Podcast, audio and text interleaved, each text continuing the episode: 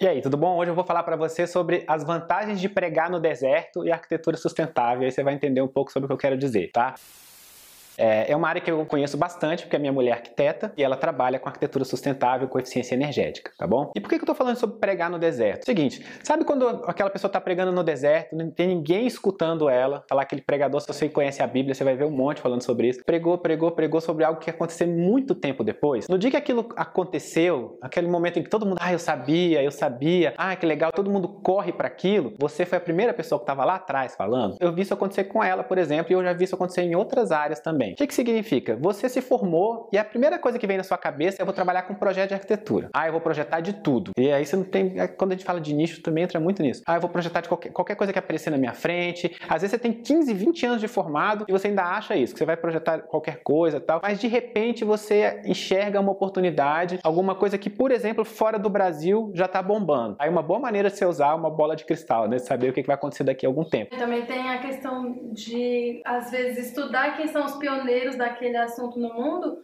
mas filtrar aquele conhecimento para a realidade brasileira. Você falou é fundamental, porque tem gente, inclusive, que vai lá e só copia e traz para cá e quebra a cara. Ctrl C, Ctrl V. Você precisa entender como é que aquilo vai ser adaptável no Brasil mesmo. Você tem toda a razão. Em algumas áreas na nossa área, uma delas, você consegue ver o que vai acontecer daqui a 5, 10 anos, tá? E se você for fora do Brasil, por exemplo, a arquitetura sustentável é uma realidade. Aqui tem gente que acha que ainda é moda. E não só isso, tem gente que acha que algumas pessoas falam de arquitetura sustentável só para vender melhor. É estratégia de marketing. E é. Para muita gente é estratégia de marketing. Só que o lance é, se você começa a pregar no deserto, se você começa a se preparar para coisas que virão, no dia que aquilo acontecer, você está mais preparado do que os demais. E isso é uma realidade, você não tem para onde fugir. Se eu fosse me colocar no mercado hoje, eu gosto muito de fazer casa, por exemplo. Eu poderia muito bem ir lá fazer casas sustentáveis. Eu tenho certeza que eu ia nadar no oceano azul, tá? Porque pouca gente faz isso, pouca gente trabalha com isso. Então, tô respondendo uma pergunta de uma pessoa que queria saber se é legal trabalhar com arquitetura sustentável e é, tá? É um nicho muito bacana, desde que você goste. Você precisa se preparar para isso. Eu estou aproveitando para te mostrar outros nichos. Então, é o caso da Bárbara Cereja, que é aluna nossa da turma 1. A Bárbara trabalha com acessibilidade. Cara, você pode pensar numa coisa mais restrita do que acessibilidade? Eu vou te falar. É o nicho dela, que é interiores com acessibilidade, tá? Então é pequeno mesmo. Só que o que aconteceu com Bárbara? Ela começou a fazer vários projetos de interiores acessíveis, as pessoas começaram a conhecê-la. Por causa disso, ela dá aula em cima disso, ela começou a dar entrevista para jornal lá em Recife, em cima disso e tal. Agora ela tá fazendo projetos maiores, interiores acessíveis, de um shopping lá de Recife, uma série de coisas que ela se posicionou nesse nicho. Tá? Me lembro em dezembro, por exemplo, que ela tinha fechado sete propostas de oito que ela apresentou. Quanto tempo faz que você não apresenta oito propostas no mesmo mês? E faz quanto tempo que você não fecha sete dessas propostas, tá? Já estava em crise, dezembro. Né? Então, você se posicionar sobre isso. Então, em algum momento da sua carreira, você, se você quer se diferenciar, você vai começar a pregar no deserto. Vai acontecer isso com você. Só que você está antevendo alguma coisa que vai acontecer lá na frente que vai te abrir uma porta. Pensa um pouco sobre isso, tá? Então, conversando aqui com as meninas, por exemplo, ah, uma delas gosta de urbanismo. E eu fico brincando, falando que urbanismo é um, é um nicho difícil, tal, não sei o quê. Mas é um nicho que em algum momento momento as pessoas vão precisar muito, porque as cidades brasileiras precisam todas passarem por essa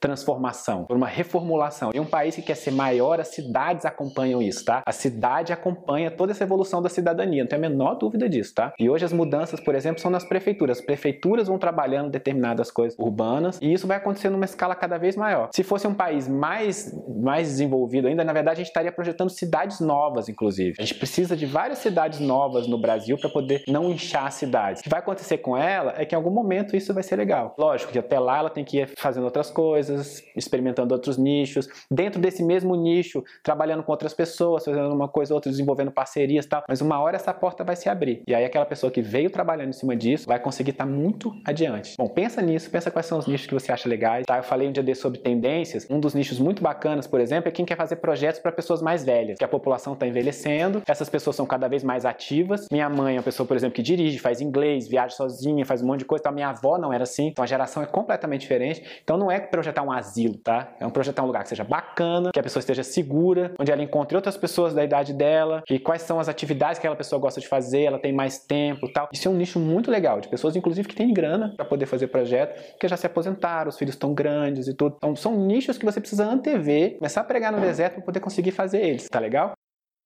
Bem, então é isso. Se você gostou desse episódio de hoje, eu quero te convidar para compartilhar ele com outras pessoas. E se você quiser que a gente fale de algum assunto que a gente não tratou aqui ainda, manda um e-mail para a gente, contato@arquitetosdesucesso.com.br. Vai ser um prazer a gente gravar um vídeo, a gente fazer um episódio novo aqui no podcast. Enfim, a gente produzir um conteúdo que responda a sua dúvida. Acompanhe a gente, deixa um review aí. Um grande abraço.